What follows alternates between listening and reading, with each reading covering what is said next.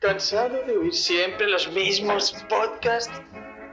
¿Harto de que streamers y youtubers solo quieran venderte la moto? Deja de oír esos podcasts soporíferos. Sed bienvenidos a HDP. ¿Eso qué es? Hoy dormimos poco.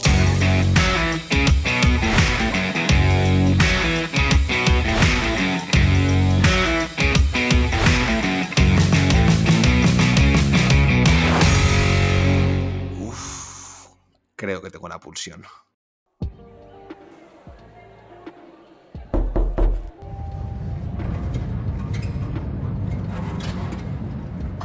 ¿Has tenido una semana dura? No te preocupes, relájate, ponte cómodo y bienvenido a nuestro Neon Club.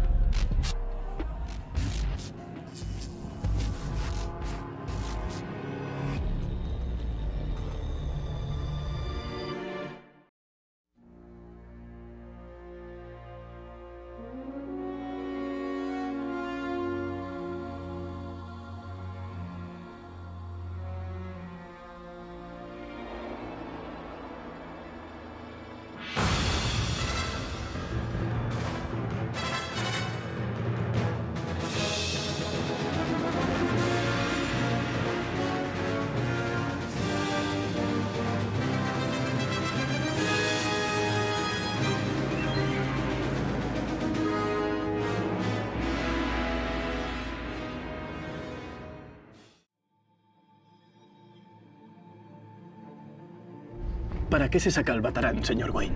Se saca para lanzarlo. El que lo saca para enseñarlo es un parguela. Buenas noches, insomnes. Bienvenidos a las oscuras y tenebrosas calles de Gotham City. Pero no las calles de Gotham City que conocemos. Es una Gotham un tanto diferente. Un Batman un tanto diferente. Un Joker muy raro. Pero sobre todo, una obra tremendamente redonda y tremendamente perfecta para el murciélago de Gotham.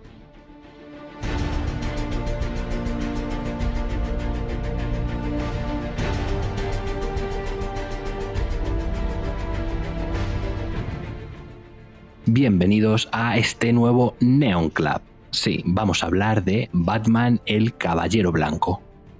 Esa gran obra de Sin Murphy al guion y al dibujo y Matt Hollisworth al color. Como decía en la entradilla, una obra muy especial, un Elseworld dentro de DC, pero no por eso una obra menor. Dicho de otra manera, es cosa mayor. Sin Murphy en esta obra ha creado un universo increíble que hoy pretendemos comenzar a analizar en HDP, hachas de papel. Y sin más dilación, como diría nuestro querido Dani, paso a presentar a nuestros queridos insomnes de la velada nocturna por Gotham. A un lado, ¿quién mejor para acompañarnos en la ciudad de la oscuridad y la suciedad que el Neon Knight? Tenito. Qué ganitas tenía de, de traer a Batman por aquí, pero además de traer a este Batman por aquí. Porque me parece un punto de acceso y un nuevo universo que, que nos está dando pues muchísimas alegrías. ¿Qué te voy a decir? Me parece que es muy accesible para cualquier lector entrar aquí. No saber, saber un poquito de la mitología de Batman, pues es suficiente para poder entrar aquí.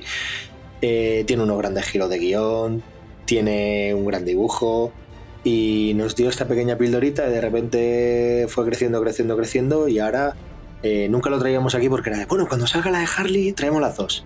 Bueno, bueno, cu- cuando se recopile la siguiente traemos las tres. Y vemos que esto no para de crecer y de crecer y de crecer y ya hemos dicho, bueno, vamos una a una Vamos a ir Porque empezando, sí. porque si no un día lo vamos a traer como si, traje- como si traemos todo, todo Hellblazer, ¿sabes? 27 tomos. Y 27 horas de programa. ha, ha habido que, ha habido que racionarlo. eh. Entonces, bueno, Vamos a empezar por la primera pildorita que se nos dio, que creo que es golosa y que, y que va a estar juguetón el programa. Tenía ganas. Eso, juguetón seguro. Aquí nos gusta juguetear mucho. Y al otro lado tengo a la persona más sensata de HDP, que para eso nos lo hemos traído aquí, para que nos intente ayudar un poquito entre tanta locura que se monta en Gotham City. Gallín, maestro, buenas noches. Extasiado me hallo. Y hoy no soy una cuña. Extasiado me hallo. bueno, sí, también soy una cuña. Joder. Que nada, pues un placer pasearnos por las calles de Gotham y, nada, yo la duda que tengo sobre tu entradilla de, KN es si el auténtico murciélago de Gotham no es Mamba, en realidad. Esa es la gran pregunta. Hmm, buena pregunta. Es cierto, si a ver, si nos ponemos muy semánticos, te lo puedo llegar a comprar. Y quien comparte más genética con un, con murciélago, Eso sí es verdad. su pesar, Eso sí que es verdad. es sí. Mamba. Sí, sí, sí, sí. Hay uno que hace cosplay y otro que de verdad. Exacto. Efectivamente, pero a nosotros, no, a, a nosotros nos van más los cosplayers. Sí, sí. El que pides, el que te llega por AliExpress. Totalmente. Bueno, chicos, a ver, como nos suele gustar por aquí cositas, ¿qué, cositas nos ha. ¿Dónde nos ha tocado este Batman? Tú, más o menos, Tenito, ya lo has dejado más o menos claro en la presentación. Pero bueno, más o menos, ¿qué, este primer acercamiento al Murphyverso, ¿qué, qué os parece? Pues muy golosón, ¿no? Eh, es lo que yo decía. eh, Hace mucho tiempo que me alejé de las continuidades de Marvel y de DC porque me. Cierto es que es muy bonito tener to- todas tus grapitas ahí y coleccionando tus portaditas y esas cosas. Ahí, ahí. Eh, Ahí todo, todo eso te toca la fibra, ¿no? Pero llega un momento en el que dices, eh, basta ya, estoy muy saturado. Cada 3-4 meses aquí un crossover que va a... No, no. ¡Una polla! No empecemos que llamo, no, no- no empecemos que llamo a Bob Iger. Jamás ocurrirá eso. Eh, yo era un enfermo que, que me compraba todos los tie aunque no sirvieran para nada, eh, todos los crossovers y demás, ¿no? Y dije, bueno, venga, basta ya. Basta ya, esto me ocupa mucho espacio. Además, eh, me obliga a ir todos los meses a la tienda, que sigo yendo, pero que. Eso es verdad, mal. no mientas porque eso lo sigues haciendo. Claro, o sea, sigo yendo, ¿no? Pero antes era como 80 euros en grapa y ahora digo, estos 80 euros los destino a otra cosa. Y me metí en esto pues pensando el típico ejercicio de Batman independiente, un tomo, 8 números, 6 números, 12 números, ¿no? Que va variando, ¿no? Que ya nos hemos encontrado en otra, en- que ya ha hecho Grant Morrison o que ha hecho cualquier otro autor, ¿no? Y dices, bueno, pues me meto esta pildorita. Y la pildoreta, como he dicho, era golosona. Y, y lo que pasa es que nos engañó. Murphy nos engañó y nos dijo, no tenía solo pensado esto. Entonces ahora es como si estuviera haciendo una grapa, pero de tomos. No dijo, que, tiempo. no- no dijo que nos iba a tener enganchado durante 15 años Claro. a un No, universo. no nos dijo, no nos dijo que, que nos iba a enganchar y que las últimas noticias además fueron que ya no solo iba a hablar de, de Batman y de todo su universo, sino que lo va a ampliar. ¿sabes? Así que eh, ya no sé, no sé cuándo acabaré con esto, pero si sigue en esta calidad, yo seguiré dentro. Me, me tocó el corazón, eh, la cabeza y partes que no puedo nombrar aquí. La cabeza, sobre todo. No, ¿Y tú? no he dicho que cabeza. Eso es verdad. ¿Y tú, Gallín, qué, te pareció este primer acercamiento? Pues mira, yo, yo creo que ya lo he compartido con los oyentes alguna vez, que yo estuve unos cuantos años sin comprar cómics en plan heavy metal. La recaída fue dura. Sí, la recaída fue, fue cojonuda. Y bueno, pues al principio, al principio, como siempre, buscas, ¿no? De los personajes que te gustan, como es el caso de, de Orejas, y buscas y dices, joder, las 10 mejores obras, los imprescindibles y tal, y no sé qué. Cuando ya tienes esos, dices, bueno, pues vamos a seguir explorando por aquí. Oye, pues obras que hayan salido más actuales, tal. Y ahí me encontré con esta, este Elseworld y me flipó.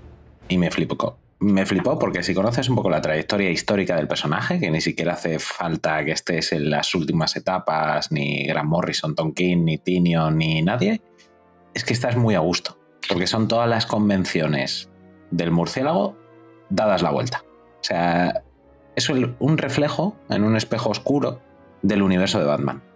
Y, y la verdad es que en ese sentido, pues, pues te sientes a gusto porque es lo que ya conoces, pero te lo presenta de una manera novedosa. Que tampoco es que se le haya ocurrido nada rompedor, ¿vale? Que esto ya había pasado en los cómics. El, el Joker ya había estado otras veces sano, ¿vale?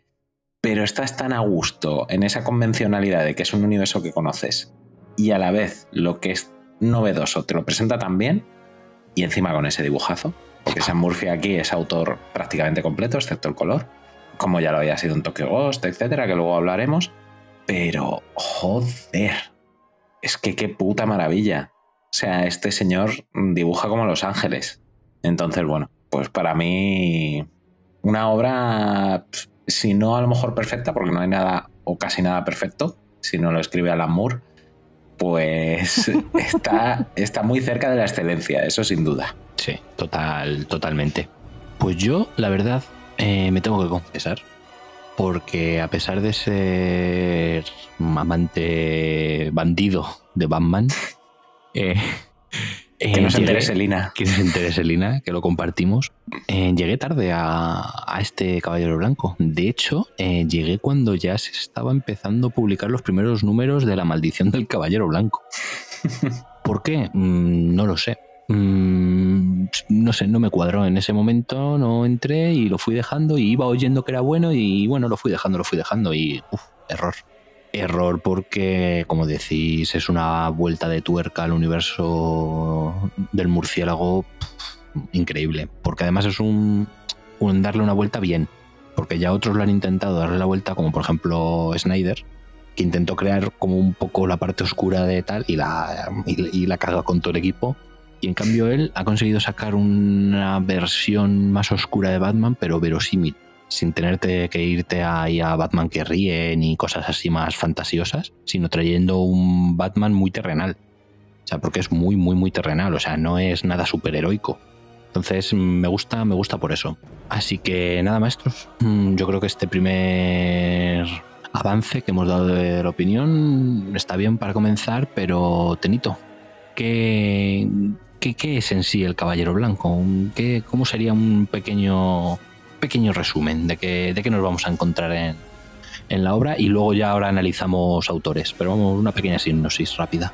Bueno, eh, lo que nos vamos a encontrar es, eh, el cómic va a empezar con una fuga de, saltándonos las dos primeras páginas, empezar con una fuga de Joker, una persecución de... Las dos primeras páginas, Cenito, perdona que te, eh, yo no sé a vosotros, pero es que no creo que se me olvide, a mí me recuerda absolutamente al principio de la broma asesina. Sí, Sí, o sea, es que me parece un homenaje, absoluto. O sea, llegando el coche a Arkham, cómo entra Batman, va por el mm. pasillo. O sea, es que me parece totalmente un homenaje absoluto.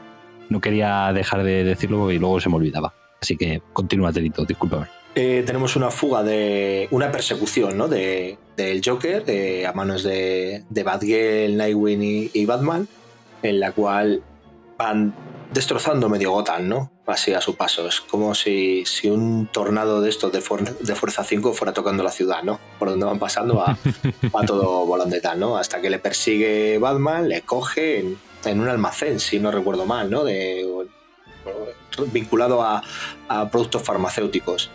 Y allí le, le mete típico palizón de los buenos, donde le rompe hasta, hasta las pestañas y le mete una sobredosis de pastillas y esto provoca que Joker, esa personalidad malvada, se quede en el interior de esa persona y aflora una nueva personalidad en el Joker llamada Jack Napier, que se va a hacer llamar el Caballero Blanco porque resulta que el tío es un super genio y dice, bueno, vamos a darle la vuelta a Gotham porque yo lo que quiero es salvar Gotham y, y aquí lo que de verdad está haciendo mal a Gotham es es el Caballero Oscuro. Así que vamos a, a, limpiar la política, vamos a limpiar la policía, vamos a limpiar los justicieros que se esconden detrás de un antifaz. Que yo esta ciudad, eh, cuando vine era porque la amaba y si no es por el murciélago, yo no hubiera acabado como acabé. Solo le falta decir, he oído monorail, el único que le falta. Básicamente, le falta decir, ¿y quién, ¿y qué hará con los descerebrados? Los contrataré como empleados. y nos va a poner ese punto de inflexión donde, donde a lo largo de la obra va a ir cambiando todo, porque todo empieza con la desconfianza de la opinión pública, los medios de comunicación, la policía y todo hacia Jack Napier diciendo este es el Joker y este es otro plan. Poco a poco en la obra se nos va a ir tornando en, oye, a lo mejor Jack Napier puede ser la salvación de Gotham y quizás Batman hemos sido demasiado benevolentes con él hasta llegar a un clímax final donde no te queda muy claro quién es villano y quién es héroe. eh, al 100%.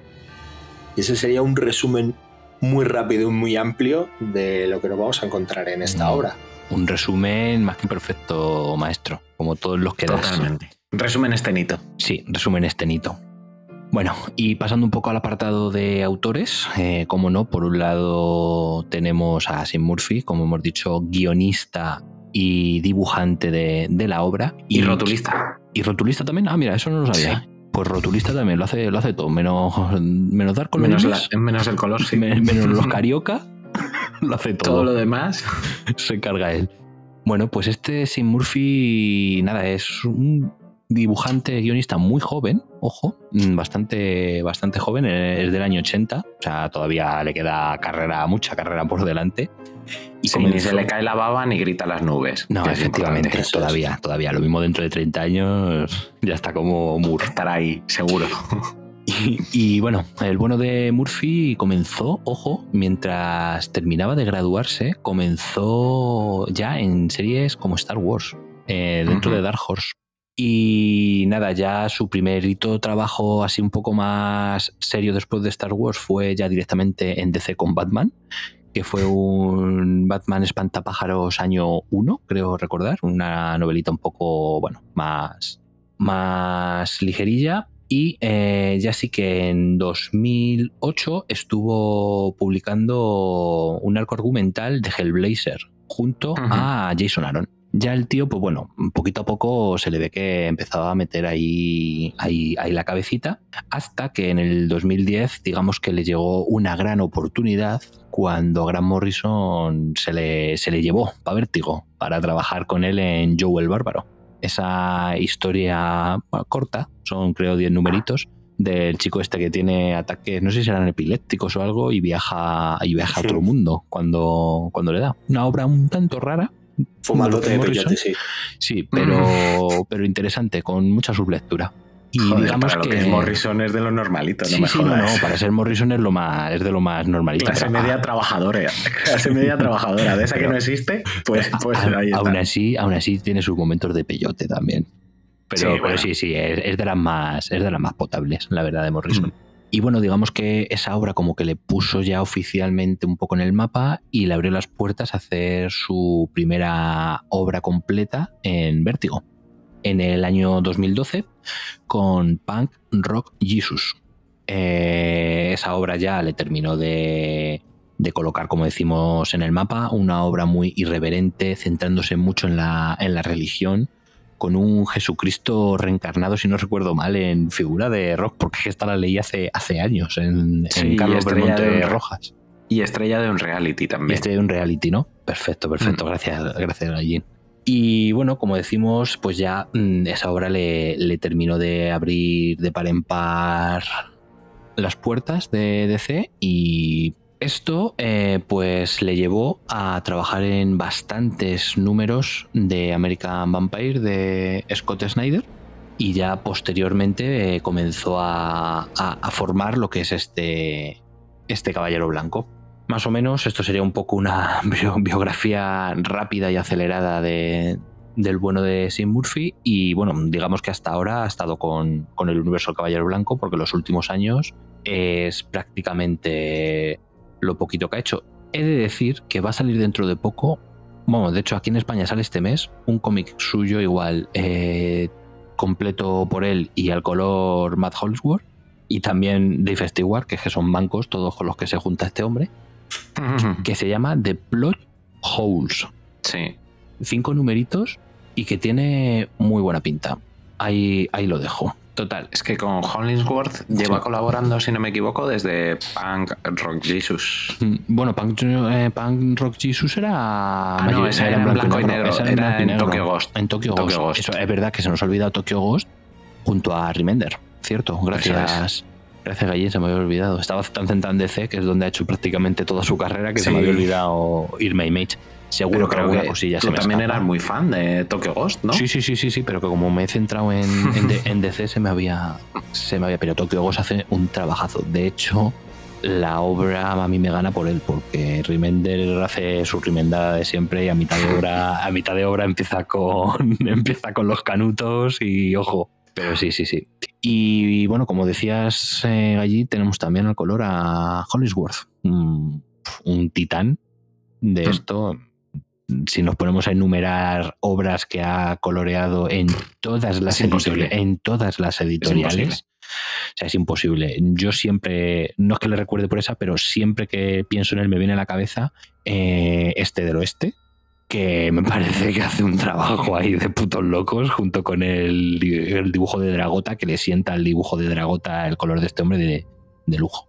Pero bueno, como decimos, es un, un todoterreno tanto de DC como de Marvel como de las independientes. En los últimos 15 años, raro es que no te lo encuentres en 3, 4, 5, 6 obras al año fácil. Y además Sí. siempre, siempre cosas gordas, ya, ya no le ves en series regulares. Raro es encontrártelo en una serie regular de un X-Men, por ejemplo, una cosita así. O sea, este tío ya suele ser, pues eso, un, un Miller, un, un Murphy, un- cositas así. Es que junto con Dave Stewart y Jordi Bueno. Belair se reparten los, eis- los Eisner a mejor colorista año tras año. Se los van turnando. Venga, este año a quién te toca. Este año a Jordi. Vale. Y el año que viene a Dave. Y el año que viene a Matt. Y Pero así yo hoy en ese triunvirato metería una cuarta irrupción de los últimos años que es Marte Gracia, Hmm. que me parece de locos. O sea, el color que, que le da, sobre todo cómo encaja con, con nuestro querido Pepe. Pero bueno, no nos vayamos por las nubes que estamos con el Como nos meta. Pepe, ¿eh? Como nos meta Hombre, no. Pepe. que- Ojalá, Sí. ojalá algún día ver a Pepe Batman. Pepe es como Ezra en la Billy, ¿eh? No Sí, falla sí. ni una. Ni una, ni una. ¿eh? Ay, mi Pepe. Qué bien, dibuja Pepe. En fin. Eh, pues nada, chicos. Mm, Visto un poco autores, hipnosis y impresiones iniciales, ¿qué os parece si arrancamos básicamente con, con lo que es el, el análisis? Yo, Antes, yo antes, de, antes del Claro. análisis voy a Tendremos que decir algo, algo nosotros también de los autores, ¿no? Ah, bueno, perdón, vale, sí, sí, sí. Pues podéis dar vuestra opinión de los autores, joder, pero es que como no decís nada, eh, Yo- el, podcast, el podcast de DKN, Tenito y yo estamos aquí de- de- Perdonadme. para hacer bonito. Vamos, para vamos a hacer aplaudir, bonito. vamos a aplaudirle, vamos a aplaudirle. No, coño, pero he terminado, he, he terminado de hablar y os habéis quedado callados. Coño, Eh, pues yo Hail, hail era- DKN, hail Me cago en DKN. Dios, me cago en Dios. A ver, yo, yo no, no de los autores, pero no sé si se va a tocar más tarde este tema, porque a veces nos lo saltamos, porque generalmente la edición suele ser buena. Ay, Y aunque este cómic no es malo, el cartoné, pero sus hojas de OCB para liarse canutos y luego ese color negro, que como lo toques con la huella dactilar, eh, no hace falta que la policía esparza polvos para sacar eh, la huella, eh, me ponen extremadamente nervioso. Me ponen extrema, lo reconozco. Reconozco que eh, es verdad que la tengo en cartoné, que queda muy bonita, que la pones en tu Billy, todo es igual, con su lomito, tal, sus letritas, quedan muy chulos. El de Harley todo arlequinado, bueno, muy bien. Pero esa, esa página negra, esa tinta negra que usan, tío, que es que lo tocas con el dedo y se queda ahí toda la huella, tronco. Y luego ese papel tan extremadamente fino, porque estos son ocho números y ocupa la mitad que, que un cómic de estos que están editando de Vértigo, que no te creas que son muchos más números o muchos menos números y son el doble, porque ya es papel Mm. mucho más gordo. Y digo, Joder. joder, tío, qué pena, porque estos hubieran quedado muy chulos en ese tipo de edición, como están sacando los American Vampire, los Hellblazer, tal, un papel un poquito más grueso. Hombre, tienes Eh, la deluxe, que es la que tengo yo. Que No, ahí claro, sí que el sí. papel, ahí el papel sí que más. Claro, pero no estoy hablando de la deluxe, estoy hablando de cartones. Coño, Sí, el, pero- papel, el papel y el precio es un poquito más. La, la- juraría, si, si no lo han subido, eh, eran 33 euros, ¿eh? El deluxe. Claro, y Sí, la, si no lo y han la subido. normal 20 y pico. 23, sí, la Claro, normal eran sí. 23, creo recordar. Sí, sí. Claro, hay- Hay una diferencia. Hombre, hay una diferencia. 25. notable, pero- Pero te 25 digo el de esto. Sí, si yo me conformaría, en lo que dice Tenito, yo me conformaría con que el papel fuera de la calidad que lleva Strange Adventures, por ejemplo. Claro, sí, sí. Es que Strange. Adventures, el gramaje de cada página es como el triple Claro. del de cualquiera de Caballero Blanco. Claro, Yo no, creo que sí. esta es de. Yo creo que este universo de Sim Murphy, a lo mejor en su día, no sé si lo sabían o no lo sabían, pero este universo de Sim Murphy podía ir perfectamente igual que sacar los de Tolkien. Sí, totalmente. ¿Sabes? Y es que en ventas, si es que en ventas, o sea, tú vas a cualquier superficie de centro comercial, o sea, ya no te hablo de tienda especializada, que en cuanto es una tienda mínimamente decente lo suelen tener todos. Pero es que vas a cualquier centro comercial y entre las 3, 4, 5 cosillas de Batman que tienen, una de estas siempre está. Sí. Se, se vende como churros. Y que además lo tienes en todas las ediciones. La tienes en Pocket, la tienes en la normal, la tienes todavía en grapas, que todavía veo grapas por ahí del Caballero Blanco, por ahí en las tiendas. Lo tienes en deluxe. El cartón está cartón, normal. Tienes el deluxe en blanco y negro. En blanco y negro, tío. O sea, sí, sí. Pues por eso te digo que sacando tantísimas ediciones, que es una locura, tantísimas ediciones. Y Sácame una normal buena. Y esta una normal buena. buena. Sa- claro, saca una normal estándar, ¿no? En tipo. O sea, quería sacar esto porque es el La único siguiente edición del. Jíbaro. El Jíbaro con las tres juntas va a ser. Sí, la siguiente edición. O sea, quería sacar esto porque dentro de que le vamos a dorar la píldora mucho, porque luego el cómic, el dibujo, el guion, pues Mm. eh, tiene sus cosas y seguramente van a ser positivas. Creo que la edición, ya no solo de este, sino de la colección en sí, podía ser de término medio un pelín mejor que la que han sacado. Como punto negativo y como azote en el culo a ECC. Eso es, no a Batman, ¿eh? Pero me enteré. No, no, a Batman No, no, no. que- Y mira que seguro que le gusta que va de cuero y que bla, pero Y un Sí, papel. Que lo que decía Estenito, además está excesivamente satinado. Sí. Fíjate que el, que el satinado a estas obras, bueno, a todo el cómic moderno le va bastante bien, pero está como que, que se han pasado. O sea, para compensar la falta de gramaje, le han echado tinta. claro. Entonces, entonces, joder. Esos cómics que terminas de leerte y tienen los dedos sucios. Es una Sí, capa sí, de sí, tinta sí. más gorda que el propio que la propia hoja. Es la capa de tinta. ¿Os acordáis del nombre de la rosa? O sea, si tú lames la página y, Sí. y- y luego tocas, te tocas en la boca, yo creo que acabas envenenado. Totalmente. Intoxicación por tinta. Nada, que yo lo que quería decir de, de Son Murphy, bueno, lo primero, que describamos un poco su dibujo para aquellos que no le, ne- no le conocen. ¿no? Maravilloso. Maravilloso. ¿Algún adjetivo más que queremos? Increíble. Perfecto. Yo soy, yo soy de los que piensa que simplemente cuando habló con DC dijo, quiero hacer una historia sobre coches de Batman. Y le dijeron, pero aparece, de coches". ¿aparece algún personaje más? Y le dijo, bueno, si es necesario, aparecerá alguno más. Pero sobre todo lo que quiero es eh, que me paséis todos los Batmóviles que ha habido en series, películas, cómic, lo que sea, porque los quiero dibujar todos, ¿vale? Todos. Entonces, eh, yo también espero que el día que salga este hombre de eh, este universo que ha hecho, se vaya un independiente a hacer un cómic, eh, no sé, sobre Nicky Lauda o Alan Prost o algo así, y se ponga a dibujar Fórmulas 1, tío, o NASCAR o algo así, y reventará en ventas también.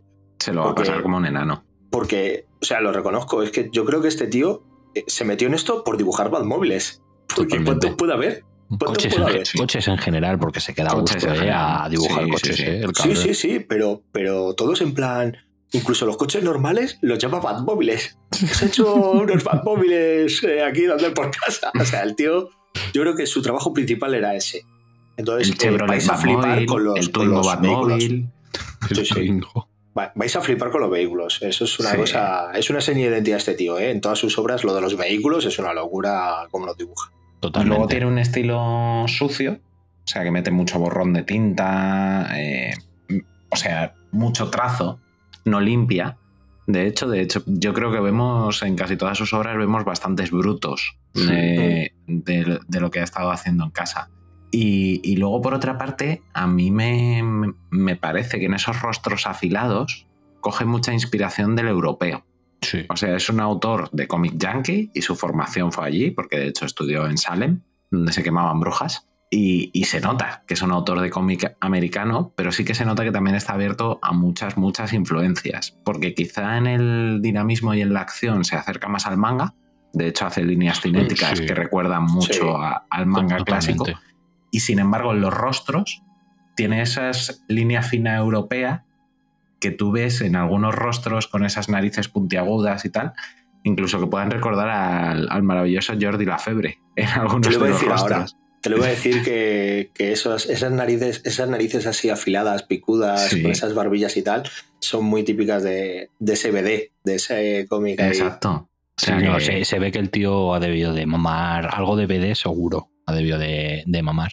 y pero de manga también. Y de manga. Pero fijaos que a mí, al que más me recuerda de todos, y de hecho me parece como él, pero en versión, como dices tú, más sucio, es a Mateo Escalera. Las Sí, caras son de. Mateo Escalera totalmente. O sea, el estilo, lo único que sí que es cierto que Escalera es más limpio y más detallista. más, y más detallista, pero el estilo yo creo que es muy, muy similar. El estilo De hecho, no es baladí que fuera el primer invitado en su serie. Eso es, que hiciera la de Harley, el spin-off de Harley Quinn, ¿no? Hizo. Perfecto. ¿Al- ¿Algo más que queráis comentar, compañeros? No sea yo el que cuarte vuestras libertades, que ya No, sabéis hombre, que no. vivimos los tres en la ciudad de la libertad. Porque a Madrid se viene a vivir a la madrileña. La presidenta Pero- siempre en nuestros pero a corazones. Siempre. A Gotham a no se viene a vivir a la madrileña. A Gotham se viene a sufrir. Sufrir a la madrileña. A sufrir a la gotamita. Que yo sí tengo algún comentario más de Sean Murphy, pero yo creo que según vayamos comentando la obra. Sí. también. Porque ya, ya hablaremos un poco de su Batman. Porque su. Sí. Muy su peculiar, ¿eh? Batman- Ojo. Ojo. A mí, a lo mejor no te gusta, pero a mí me recuerda mucho al de Miller.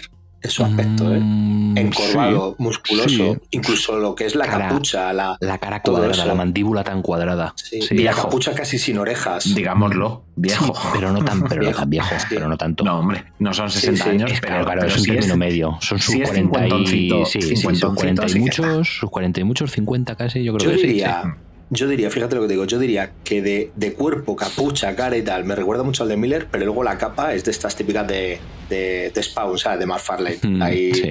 con formas Sí. imposibles, llenas de picos y de aristas que, que además eh, muchas veces pues, narran por dónde ha ido cayendo, ¿no? Porque es- Mm. se quedan como con la silueta de, de si ha saltado por una barandilla y cosas así. Es un poco mezcla de, de ambos. Mm, Totalmente, totalmente. Bueno, pues si os habéis quedado a gusto, arrancamos un poco con, con este análisis. Bueno, pues como he dicho un poquito al principio en la sinopsis, eh, en esas dos primeras páginas nos vamos a encontrar con un tal Napier, que al principio no sabemos bien quién es, eh, va a visitar a Arkham a alguien que resulta que es Batman, que está en una celda. Y la historia nos va a trasladar a un año atrás, lo que he contado, ¿no? Eh, van persiguiendo la Bat familia a ese Joker por calles de Gotham, destruyéndolo todo, hasta que llegan a- al almacén, eh, palizón al canto, al Joker, eh, delante de Bullock, delante de Gordon, delante de Bárbara, delante de todo el mundo. Allí nadie mete baza, en plan, cualquiera mete la mano aquí cuando un pitbull está comiendo, ¿sabes? Mejor dejarle. Pero sí vemos que al final de todo hay una figura que se aleja de la escena con un móvil que parece que ha grabado todo esto. En las noticias salta, bueno, pues salta todo el tema de Joker, de Batman. Vemos a un Joker muy malogrado en el hospital y vamos a que tanto Nightwing, eh, Dick Grayson como Bárbara van a hablar con, con Bruce y le dicen, oye Bruce, últimamente te vemos un poco, no sé cómo decirlo, como cabreado con el mundo, ¿no? Y él dice, vale, os voy a contar un secreto de por qué estoy cabreado con el mundo y nos va a trasladar a algo que ya en estas primeras páginas, que llevamos como 10, 12 páginas, nos va a tocar la patata y es un Alfred encamado, muy enfermo eh, y con pinta de, de que va a morir. Eh, y para Bruce, en cualquier, o prácticamente cualquier universo, Elseworld o lo que sea, si hay una figura paternal para Bruce, es la de Alfred. Y si una muerte le trastocaría más que nada, es la de Alfred. Dentro Totalmente. de todo su amor por los Robins y por todo, pero lo de Alfred es una cosa para el increíble. Es que su, es su ancla. Al final, a- al- o sea, realmente sin Alfred, Batman habría matado desde el segundo uno prácticamente a cualquiera. Aquí lo dicen en la obra más adelante que es su ancla moral, ¿no? Sin Claro, él daría miedo totalmente. saber lo que, lo que podría pasar. Y eh, la historia nos traslada a un Gordon que pregunta por, por Joker y le dicen, pues mira, es que el Joker eh, le ha pasado algo. Y se presenta ante ellos un tío que dice, ya no soy Joker, soy eh, Jack Napier. Por cierto, soy muy inteligente y por cierto, voy a demostrar que todo lo que pasa, todo lo que me ha pasado malo a mí y todo lo que pasa malo en Gotham es por culpa del Caballero Negro, de ese tal Batman. Eh, y yo voy a salvar Gotham, voy a salvar la política, voy a salvar la policía, voy a salvar todo y para ello me voy a convertir en el Caballero Blanco. Porque seremos fascistas, pero sabemos gobernar. Eh, todo esto se ve como una especie de, de ardid, ¿no? De, de tomadura de pelo por parte del Joker, en plan otro plan descabellado, pero él se mete, se encierra en bibliotecas, en libros de, de, eh, de juicios, ¿no? De, De de derecho. abogacía y demás. El tío se va, se planta delante de los jueces, suelta el típico alegato americano, esto es muy americano, ¿no? Porque me podrán detener a mí, no podrán detener mis ideas, yo saldré porque yo tal, yo Pascual, ¿no? y se le deja en libertad. Y lo primero que hace él es ir a buscar a Harley Quinn porque es su compañera.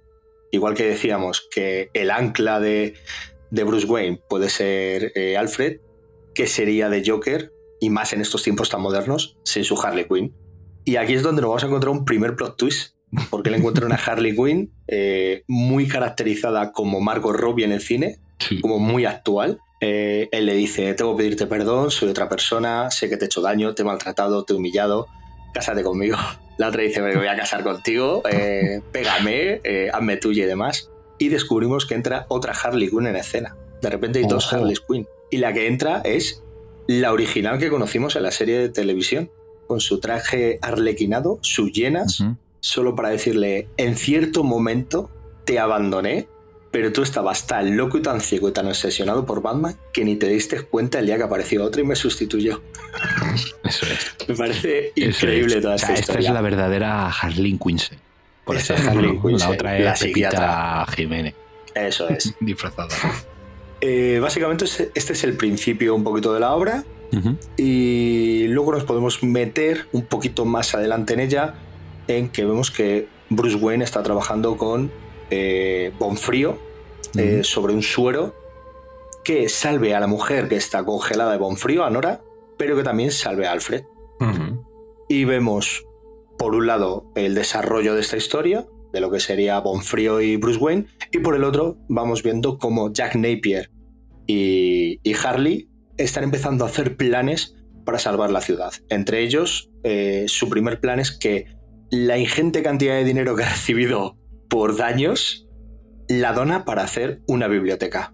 Y vemos un inicio de plan donde nos siembra la duda de si este hombre sigue siendo el Joker o no, y es que a través de Cliffface y a través del sombrero loco logra tomar el control de todo, eh, de toda la galería de villanos clásica de, de Bane, de Hiedra Venenosa y demás. La verdad, es que el truco que usa aquí Murphy para explicar cómo es contra es original, ¿eh? Con lo de los trozos de Clayface junto con el sistema de control de del este, como has dicho, no me acuerdo cómo se llama. De las cartas del sombrerero. De las cartas del sombrerero. La verdad es que es original. El tío, la verdad es que una, otra cosa no, pero que por lo menos arrebana un poco la cabeza buscando cositas así diferentes, ese punto hay que, hay que darse. Antes de que sigas Tenito, y por no dejarme cosas en el tintero de este principio, me encanta. Y volvemos a Miller. Porque eh, toca temas que se ven mucho también en El Caballero Oscuro, ¿vale? Que es esa victimización del asesino de en realidad estaba loco, es que no era la misma persona, estaba cegado, cómo los medios le van dando cada vez más voz, sí. cómo van los propios medios tergiversando la historia para que el, el villano o el malo sea Batman. También nos hablan del peligro de los químicos, en este caso, en el caso de los medicamentos, porque todo esto viene pues por productos químicos que se meten en la pelea con Batman y tal, y por eso acaba revirtiendo a su condición sana de Jack Napier o eso se nos dice al principio de la obra, que luego haya, habrá también un plot twist. Pero me encanta sobre todo eso, la, que también lo hacía en, Punk Rock Jesus, que es el, el reflejo ¿no? de cómo los medios tienen el poder para convertir las cosas en, los que no son, eh, en lo que no son, porque recordemos, y hay personajes que lo verbalizan durante la obra, porque yo creo que Son Murphy también era su primer guion en una obra de esta envergadura vamos a decir, ¿vale? Entonces tiende a justificar y a verbalizar mucho las cosas que hace en el guion. E incluso algunos personajes verbalizan el cómo esta gente se ha olvidado que este tío ha matado a miles de personas. O sea, me parece que es Harvey Bullock o alguien de, la, de la comisaría de Gotham Central que lo verbalizan y dices, claro, es que tienes que dar ese salto de fe. Porque si no das ese salto de fe y él lo justifica con los malos o lo mezquinos que son los medios a la hora de tergiversar la mm. información para que nos creamos lo que ellos quieren que veamos en realidad. Luego esa parte del amor tóxico también, que siempre ha estado en, la historia. Es un clásico del Joker y Harley. Sí, del Joker y Harley. Pero efectivamente, yo creo que fue una de esas obras, junto a la Harleen de Stefan Sejic y, y mm. otras que han ido posteriormente, que ya nos presentan a una Harley más digna, más empoderada y que realmente no estaba enamorada del Joker loco, sino que estaba enamorada del Joker a pesar de que éste estuviera loco. Entonces lo que se descubre es que la Harley Quinn original, en realidad de quien estaba enamorada era de Jack Napier, de lo que se escondía tan debajo de la locura y del maquillaje y de los químicos del Joker, y que la Harley Quinn nueva, pues no. Eh, La Harley Quinn nueva es una sádica y solo quiere destrucción y rock and roll. Totalmente. Yo lo único que destacar, eh, una cosa que me parece muy importante ya desde las primeras páginas es, como decías tú, Gaijin, la importancia de los medios de comunicación y volviendo otra vez al regreso del Caballero Oscuro, esas páginas en las que te están mostrando el debate televisivo y el telediario y tal, recuerdan mucho a esas viñetas del telediario del regreso del Caballero Oscuro, igual que te iban narrando un poco la locura que iba ocurriendo en la ciudad. Sí, O sea, y cuando eh, le llevan a los programas al Joker, que eso también es. pasa en El Caballero Oscuro, y luego eh, en la famosa en Joker. y la muy comentada en este programa Joker de Todd Phillips, que le vamos a tener que hacer un programa para quitarnos ya La espinita. La Yo creo que cuando vaya a salir la segunda, hacemos un, un corridillo con las dos y nos lo quitamos de en Sí, medio. o incluso te digo una cosa, podemos coger todos los cortes de minutos que le hemos dedicado en diferentes programas y montamos ya el Neon Club. Yo creo que ya, sí. móntalo ya. Nos sale una horita de programa fácil. Fácil. Sí, sí, sí. Pero bueno, En- solo, solo era eso. Así que. En un, punto, en un punto importante en este comienzo está cómo empezamos viendo un Joker juguetón y un Batman desquiciado, pero acabamos viendo como un Jack Napier eh, frío, eh, Juguetón pero, calculador. calcula- juguetón pero calculador. calculador, y sin embargo vemos Mm. incluso un Bruce Wayne desquiciado. Sí. eh, yendo a una fiesta de estas de alto standing, donde precisamente lo que vende Jack Napier de eh, porque la destrucción que ocasiona Batman cada vez que me quiere eh, perseguir y atrapar es mayor a los daños incluso que yo hago, porque una de las cosas que se dicen es que a Joker nunca le han podido encerrar mucho tiempo, porque realmente sus crímenes, los gordos gordos, no se le pueden imputar, porque no hay pruebas, y, por ejemplo, en este, en este comino que nos dicen es, ¿de qué se me imputa? ¿De robar un patinete y salir huyendo? Cuando el otro ha subido con un tanque por una ciudad por tejados. Entonces, eh, conoce a un tío de, de los ricos, ¿no? Del distrito financiero, que dice que él gana mucho dinero eh, recalificando casas y terrenos por los cuales ha pasado Batman. Y Bruce Wayne le, le noquea de un puñetazo y, y se, se empieza a dar cuenta de, de que el calado del mensaje del otro es algo que él no ha sabido ver. Él está ciego en, en esas persecuciones y no ha sabido ver que esos daños que le ocasiona están haciendo que los pobres lo pasen mal y que los ricos ganen dinero. Sí, pero luego aquí se da la vuelta también porque eh, Jack Napier, llegado a un momento un poco más avanzado de la trama, acusa a Batman ¿no? de daños y perjuicios contra la ciudad de Gotham y hay un juicio y demás y demás y demás, pero en la obra se descubre que Gotham tenía un fondo para cubrir los daños de Batman y ese fondo No ¿quién suena estaba eso. detrás ¿No suena a eso? de las películas de Nolan, ¿no? No, eso lo usan en la de, de Batman. La Ah, en la de Batman. Sí. Hmm. En la de- En la película de Batman, o sea, de las pelis de Nolan era la familia Wayne. Era la familia Wayne y aquí Claro. además es que usa, usa lo mismo, o sea, recuerdo que en la película es exactamente lo mismo, el fondo este para la ayuda de ante catástrofes o no sé qué, Hmm. que los mafiosos lo usan para lucrarse tal Realmente yo creo que la idea la cogió de, de aquí el director, el guionista de la película totalmente, vamos. Exacto. Y los fondos, efectivamente, hay gente que los utiliza para lucrarse, pero resulta que que en realidad está cubriendo los daños que produce Batman es el propio Batman, Es el propio porque Batman. son empresas Wayne. Claro.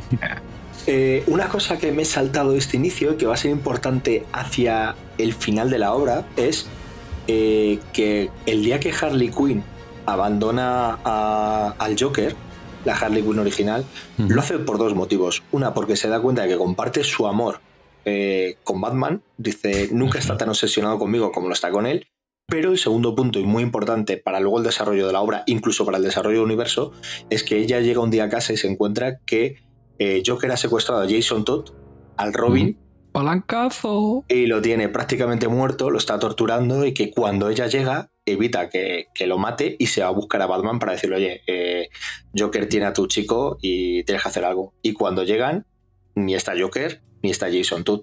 Y nunca se encuentra el cadáver de Jason Todd ni el cuerpo de Jason Todd ni vuelve a aparecer.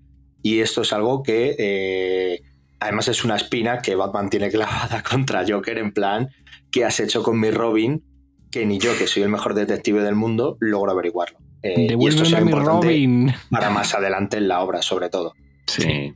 Mm. Importante y importante también es que lo has comentado antes y que es un papel que lo han tenido en muchas ocasiones, ¿no? La Bat Familia, el de parar a Batman. El de Sí. ser incluso más morales que el propio Batman y ese es el papel que siempre hace Nightwing, el pobrecito mío, Normalmente sí. que es como el pepito grillo de y lo volvemos a de Batman y lo volvemos a ver en esta obra, que también está un poco diciéndole, vale, Bruce, pero esto no te da razones para hacer lo que estás haciendo. Hombre, casi que en esta, yo diría que es casi más bárbara, ¿eh? Más Batgirl, que muchas veces está en medio de todo, la pobre también. Mm. Son a Eh, ratos, ¿eh? Porque es luego más adelante Es que son Nightwing- un binomio, es que tiene un binomio, son Tiene un un diálogo binomio. con él que es muy, muy duro.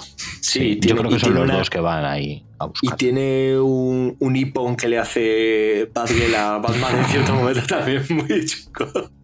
Muy divertido. Eh, si queréis, seguimos un poquito más. Sí, Eh, yo aquí de destacar lo único de aquí del este, eh, la doble página, cuando la reunión con de todos los villanos en la mesa, eh, me parece una sacada de chorra de locos. O sea, con el Joker, bueno, con Napier ahí sentado en el medio y todos los demás alrededor de la mesa, que ves ahí de fondo que sea al, eh, a Enigma, Dos Caras, bueno, empiezas a ver ahí. La verdad es que esta, esta página es de las que más me gusta de, de- de la obra. Eh, esta- es, que, es que son muy chulos. Los diseños, eh, Mm. no lo hemos dicho Sí, sí, a la hora sí. de- del dibujo, pero creo el, que los el diseño de diseños dos de- caras me parece el mejor diseño de dos caras de la historia. O sea, así de claro te lo digo. Es brutalísimo, es brutalísimo, sí.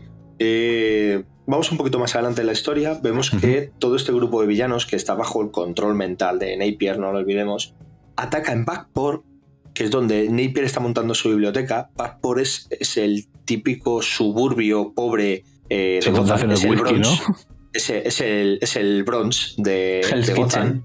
Eh, pues ataca ahí con todos los villanos y eh, bueno, pues ahí se desplaza la policía, se desplaza la Bat Familia, patatín y nada. eh, se derrumba la biblioteca encima de Batman, el cual sale, eh, no sabes muy bien si porque le han caído bote de pintura roja o es sangre, pero sale el pobre que de negro le queda más bien poco.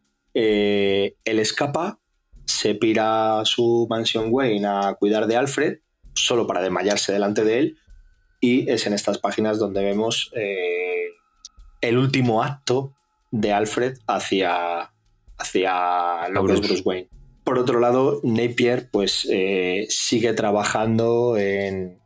Esta vez se centra en Backport, en este, en este suburbio pobre, para ir allí como el único hombre blanco que entra en ese barrio para ver qué pasa, porque hasta la policía lo ha abandonado.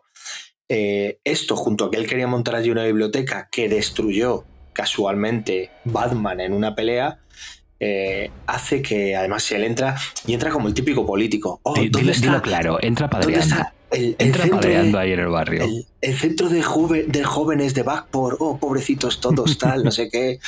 Y todo el mundo, ah, fíjate, se preocupa por los jóvenes de, de aquí y tal.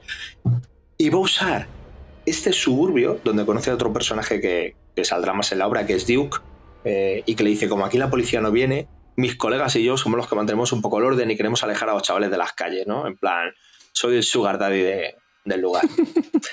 Pero eh, Napier ve esto como la oportunidad de lanzar, vamos allá, su carrera política. Se quiere Ojo, presentar a concejal, ¿no? Poco me parece. Poco me parece. Quiere ser el Almeida Quiere ser el alcalde carapolla de Gotham. de Gotham. Esperemos Y- que los saltos en cama elástica los haga mejor. No le hemos visto con un balón en los pies, ¿eh? Cuidado, Pues no, cuidado. Escondan a los niños. Y va a usar este, eh, este suburbio como su, su centro neurálgico donde la gente cada vez la adora más y se quiere presentar para el líder político y para ello sabe que a quien se tiene que ganar es a la, aparte de la gente que ya la tiene ganada en este suburbio, se tiene que ganar a los medios de comunicación que poco a poco van cambiando el discurso porque hace, hace un juego muy, muy chulo y es que en los medios de comunicación está el típico hombre mayor y la típica chica más joven de color. Entonces él hace un comentario como en plan, porque quiere volver a los disturbios raciales de Backport. Y le dice la otra, eso es injusto, yo soy de ese barrio. Y entonces la otra de repente cambia el chip y empieza como a hablar bien de Napier. Entonces va cambiando la opinión de la gente, va cambiando la opinión de los medios de comunicación para cambiar la del resto de la población de, de Gotham. Eh, ¿Y qué le queda por convencer? a la policía. A la policía. Aprovecha disturbios, manifestaciones pacíficas para entregarse voluntariamente a la policía en plan, soy un mártir, a mí que me lleven preso, yo soy un mártir, A mí me llevan preso. pero que no haya disturbios, que no muera nadie, que nadie salga herido, para proponerle a Gordon y decirle, oye, mira, tú crees que Batman era guay, pero Batman jamás ha compartido su tecnología, jamás os ha dado un Batmóvil, jamás os ha dado nada de nada de nada con lo que vosotros poder luchar contra esto que llama él supercriminales y que son más respuesta a él que otra cosa. Entonces le propone que si él sale elegido va a montar un cuerpo de élite llamado UAG, ¿no? La, La eh, UAG. ¿Cómo era? Eran las siglas de Unión Anti... anti no sé qué, bueno, no me acuerdo. Eh, y dice que quiere agrupar ahí a la policía de élite eh, de Gotham junto a los justicieros, darles la tecnología de Batman y así crear un grupo que opere dentro de la ley, que además, si hace algo, tenga consecuencias, porque recordemos, como habéis dicho anteriormente, que él descubre, crea estos disturbios de, de destrucción de biblioteca para acceder al antiguo bufete del alcalde, donde encuentra lo del fondo de 3.000 millones de dólares para terremotos y huracanes llamados eh, Batman. Y dice, ese dinero lo voy a coger, lo voy a destinar a la UAG y eh, vamos a mejorar todo para que seáis vosotros, la policía, los que tenéis que ser vosotros de verdad, y no un tío capuchado, los que detengáis al acertijo, a dos caras o a quien sea. Y con esto siembra también esa semilla de duda en Gordon que dice, joder, es que este tío es un cabrón porque es el Joker, pero es que Batman no ha hecho esto por nosotros en la puta vida. O sea, es más, es que no sé quién es Batman todavía, llevo trabajando con él décadas y tiene una confianza de cero. Es que a Gordon se le ve, se le ve hastiado. O sea, se le ve que entiende la necesidad de Batman, pero en el fondo sabe que no puede seguir así la situación. Que es insostenible Batman tal cual está en, en ese momento. Y me gusta mucho la visión que da de, de, ese Gordon, porque es muy reconocible con el Gordon de siempre, pero le da ese puntito de desconfianza, como decís, de no conozco al, al hombre que llevo ayudando 20 años, tal. O sea, le da. Al final son versiones muy, muy, muy, muy similares a las originales, pero con, con esos pequeños cambios que, que- que resultan muy, muy interesantes. E- En, en este punto de, de la historia, como, como comentas tú, me parece súper, súper, súper. Iba a decir revelador, no, no es la palabra. eh, punto de inflexión, por así decirlo, el momento de lo de Alfred. Mm, ese momento cuando se despierta Bruce y ve el acto de bondad absoluta que ha hecho Alfred por él y las páginas posteriores, mm, yo creo que son el punto en el que ya la cabeza de Batman hace clic totalmente en, esta historia. Y yo decir también de esta parte que nos ha narrado maravillosamente Tenito, que lo que más me gusta es de nuevo Son Murphy cuando escribió Punk Rock Jesus, lo hacía porque tenía mucho miedo al ascenso del republicanismo en los Estados Unidos, del Tea Party y de Sarah Palin. Decía, como una persona tan ignorante, eh, tan marrullera, puede ser la futura presidenta de los Estados Unidos. Y se asustó mucho y por eso hizo, hizo esa obra y luego se quedó tranquilo porque ganó Obama. Me supongo que aquí ya estaría empezando a ver las orejas al lobo a Trump. Sí, aquí ya totalmente. Y amigos, ¿a qué dirigentes de partido político español de ultraderecha hemos visto ir a Vallecas a dar un mitin? Sí, sí, sí. Hemos vi- visto meterse en el centro de Villaverde a dar So- un mitin. Solo queda Napier.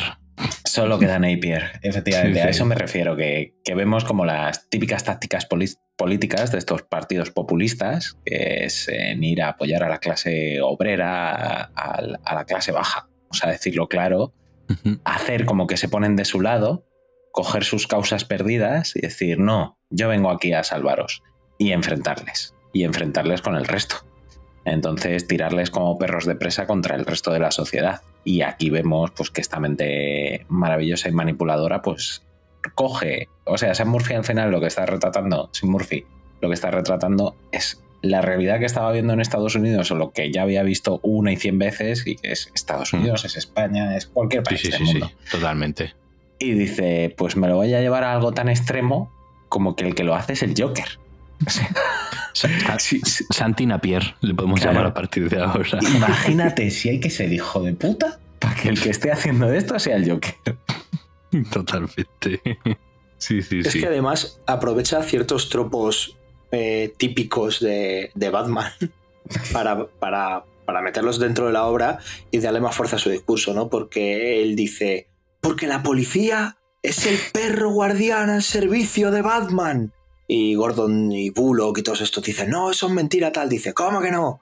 Si tenéis una base señal que cada vez que queréis la sacáis y vuestro perro de presa sale con un tanque por la ciudad. Y la gente dice, joder, es que es verdad. O sea, no saben quién es, pero cuando aparece dos caras ya ni se molestan en perseguirle. Dicen, mira, saca la base señal, que venga. Batman y que haga lo suyo. Sí, sí, es la del Falcon. La de que se ha ido en el Falcon, que le he visto aterrizar en el Falcon. Y dice, no, pero si era un avión de Iberia. Da igual, el Falcon. Ahora lo llaman el Falcon. Ahora le llaman el Falcon a todo. Eh, entonces, aprovecha esos típicos tropos para, para meterlos a favor del discurso populista que, que nos da Napier. Eh, solamente un pequeño esbozo antes de continuar, porque casi siempre la historia central se, va- se, se basa sobre todo en Napier.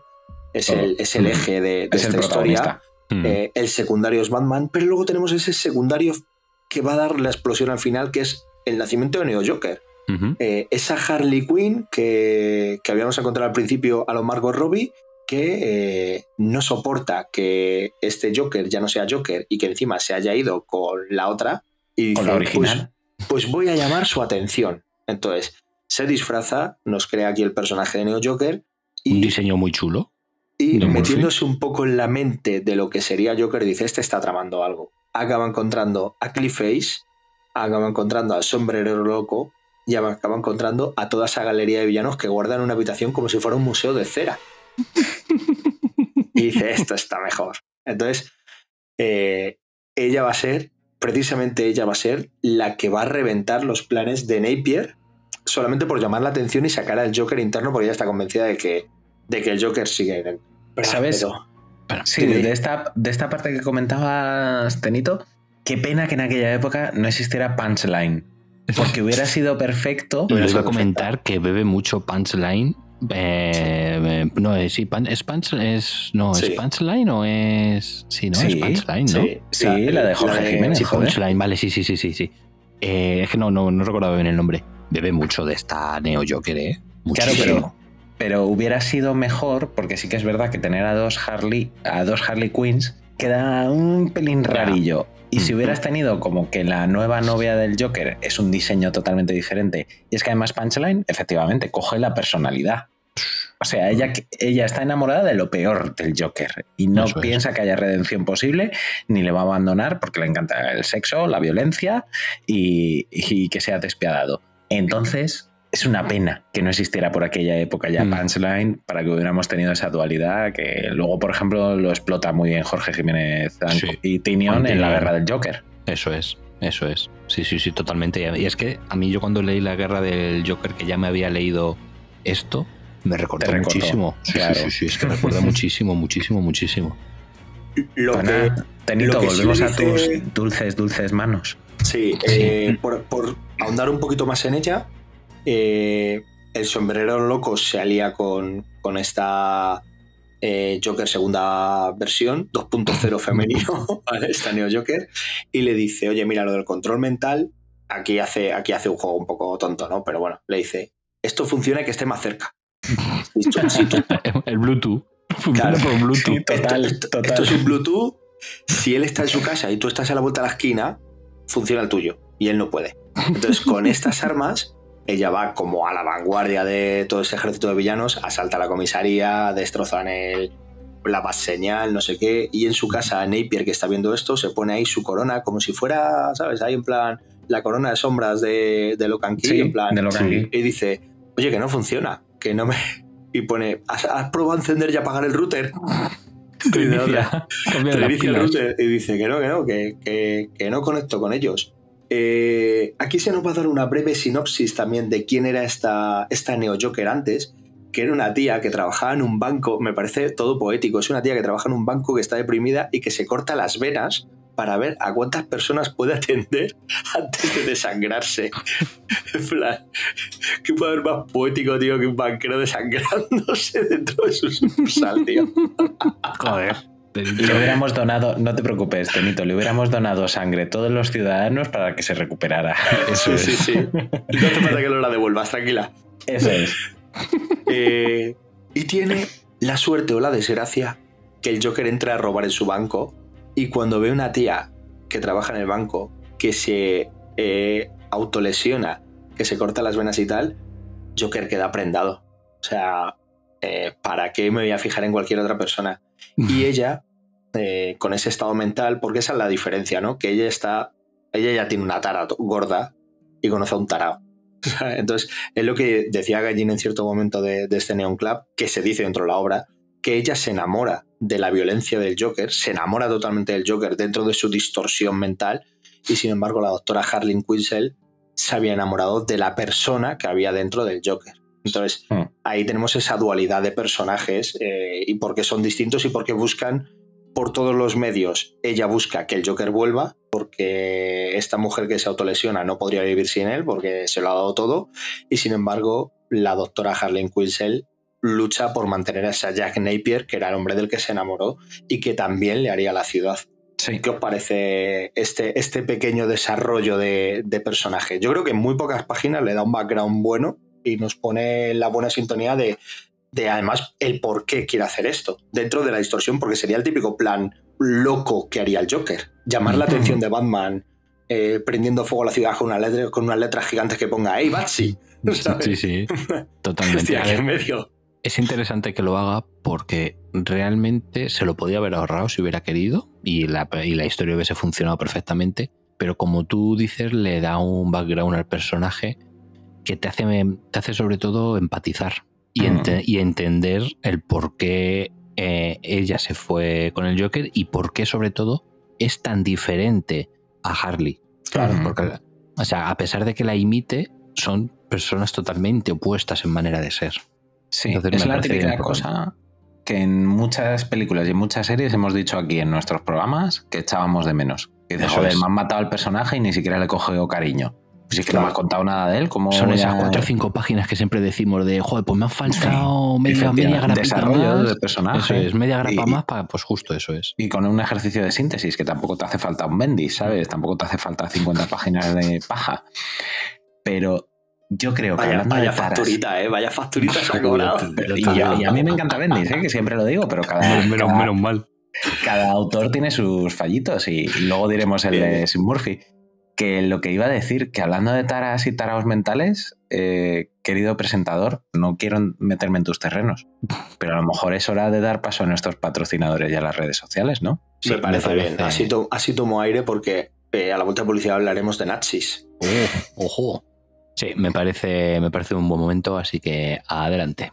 Seguid las redes sociales, arroba hoy dormimos poco. Somos activos en Twitter y también en TikTok. Publicamos en Insta y tenemos Discord. Que si subimos a Tumblr, pero ¿qué es eso? Ah. Y si os parece en MySpace también, no te fastidia. Soy el terror que aletea en la noche. Soy el hipnotizador que guía tus manos hacia el consumismo en periodos de duerme vela.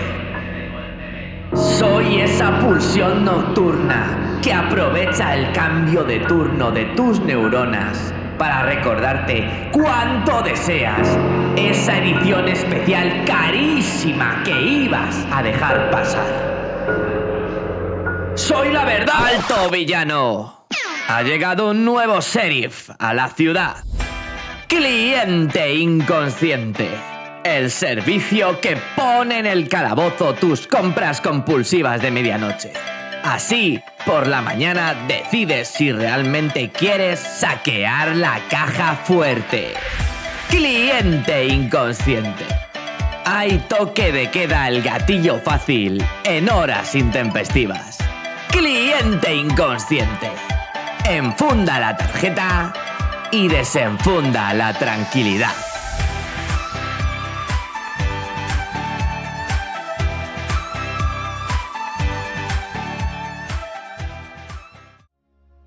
Bueno, Insomnes, continuamos en Gotham City esta Gotham City ya prácticamente dominada por Santi Napier. Y bueno, Tenito, ¿qué, qué nos vamos a encontrar ya en este tercio final de, de la historia? Pues lo que vamos a encontrar es que eh, Neo Joker con el sombrerero, eh, sombrerero loco, este, con su Alicia en el País de las Maravillas, eh, van a buscar, eh, van a la mansión Wayne y allí encuentran unos documentos gracias a Hiedra en el cual, eh, porque han encontrado anteriormente, perdón, han encontrado unos documentos en los cuales el padre de Víctor Bonfrío, que era un nazi, un científico nazi, sale una foto antigua con Thomas Wayne. Entonces dicen, eh, aquí hay secretos, hay secretos de Estado.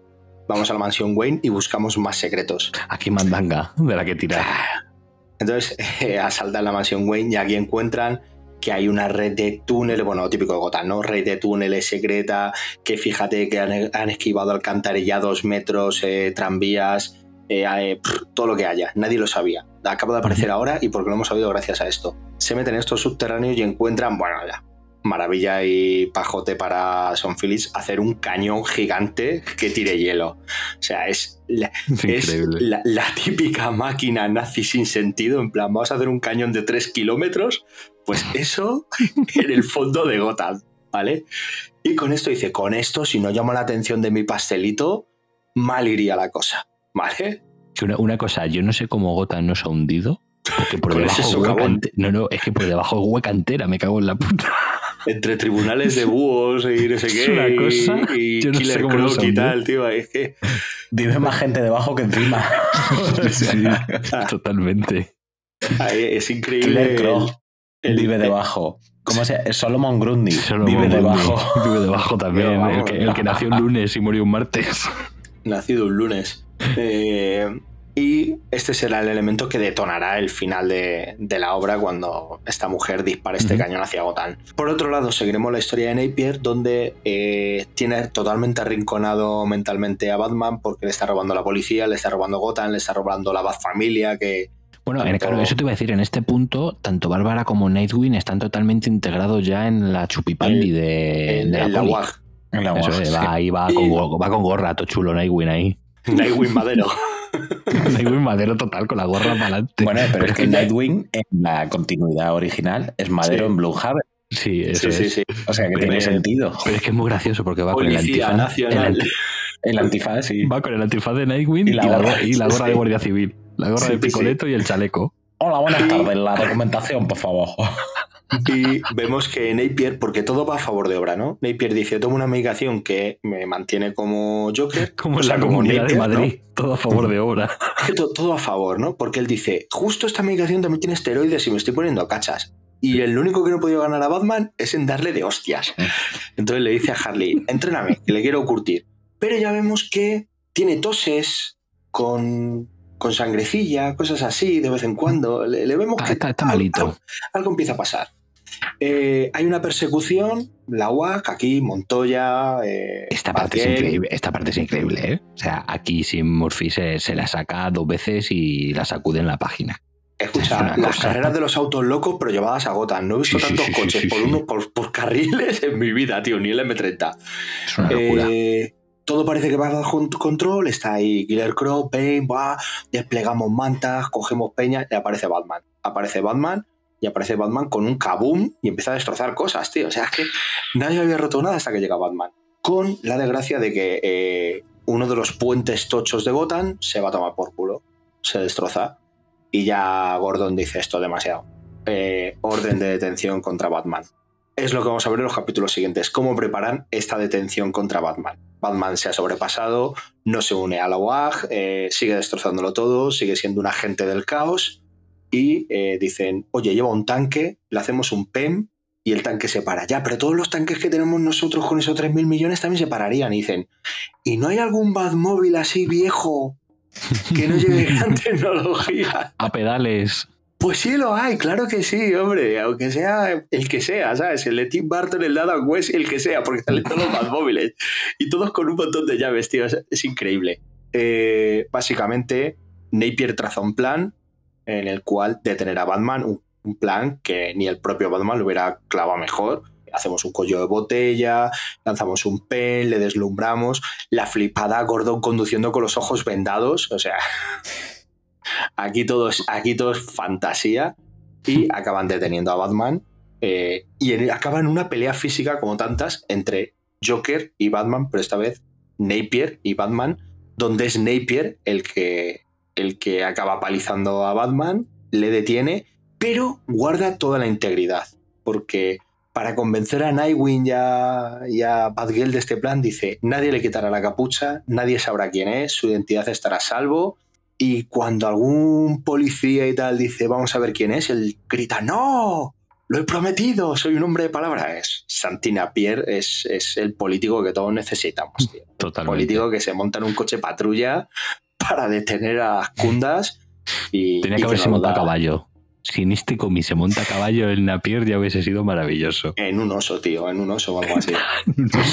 se, tenía que, se tenía que haber montado en un oso. Eh, todo parece que va bien. Napier es un hombre querido, los medios de comunicación hablan bien de él, la WAG funciona, hemos detenido a la gente del caos que es Batman. Eh, ¿Problema? Pues un cañón kilométrico que dispara frío y que, y que congela medio Gotham. Y una amante despechada. Una amante, una amante despechada que, que le dice, perdón que esto te salpique, Napier. y, y entonces eh, ya no les queda otra que decir, me, me parece, eh, aquí el, el giro me parece un poco así, ¿no? En plan, hemos detenido a Batman, pero ahora si queremos detener a Neo Joker, vamos a pedirle ayuda a Batman. Sí, aquí, aquí, se le, aquí, aquí se le ve un poquito la patita. A... Yo, le, yo le veo el giro quizás más forzado de toda la Sí, obra, ¿no? Eh, sí, sí, llevamos, sí. Yo- llevamos yo un montón de capítulos. momento en, en el que se queda sin ideas, yo creo, Sí. de cómo tirar de ese Sí. hilo. Ahí, ahí le patina un poco. Eh, y luego ya nos vamos al, a la apoteosis final. Sacamos a Batman, hablamos con él. eh, ¿Cuántos túneles hay? Siete. Pues vamos a meter siete, co- vamos, vamos a meter coches por los siete túneles. Pero estarán todos los villanos. Pues a, a palos con todos. Pues mete pero no siete más. explotéis nada. Dice, pero no explotéis nada. Aquí me hace muchas gracias, porque es lo que decíamos antes. No explotéis nada en los túneles, porque si no se derrumba la ciudad y se llena de agua y todo. Joder, Hombre, pues sí, no sé cómo aguanta, tío. Si esto es un castillo en naipes. ¿sabes? Si es un queso gruyer, por debajo. Sí, está, está todo hueca, tío. Eh, termitas.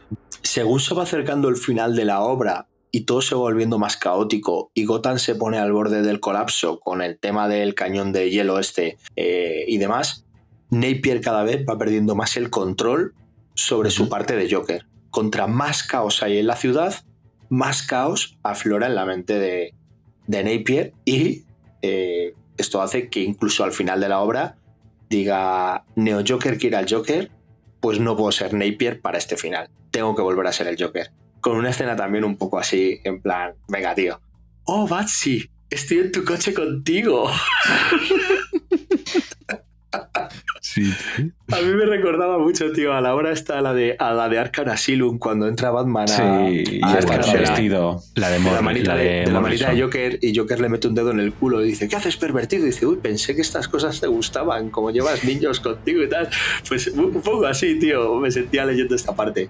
Eh, bueno, apoteosis final, típico final de cómic, muchas explosiones, muchas luchas, mucha galería de villanos, inundación, eh, ya sabemos cómo, cómo son estas cosas, mucha espectacularidad, todo lo que se ha guardado durante la obra en cuanto a acción, que estábamos diciendo que es una acción medida, que incluso cuando va a haber disturbios, Napier se entrega para que no haya peleas y que todo queda así, aquí nos da un último capítulo lleno pues eso, de coches volando, de llamas, de, de explosiones, de, de risas de Joker, de puñaladas. eh, De, hom- de homenaje, como decías tú al principio, de a todos los coches de la historia de Batman. Porque aquí, todos, en a esa todos. escena de los túneles y todo eso, es un homenaje a todos los coches de, de la historia de Batman. Sí, o sea, y aquí también es cuando Nightwing le dice eso, lo de esto es lo que teníamos que haber hecho desde un principio. Haberles dado Claro. todos los medios a esta gente para que nos ayudaran. Efectivamente. Eh, la condición con la que ayuda a Batman a Napier es con que luego Napier haga una declaración diciendo soy el Joker, soy malo, he cometido un montón de crímenes. En plan, cabrón, que te quiero en la cárcel, que a mí no me la cuelas. Y el otro decide que sí, que, que lo va a hacer. Dice, perfecto, perfecto. Eh, en este momento es cuando yo creo que incluso Batman se sorprende de hasta qué punto está dispuesto a llegar Napier con tal de salvar Gotham.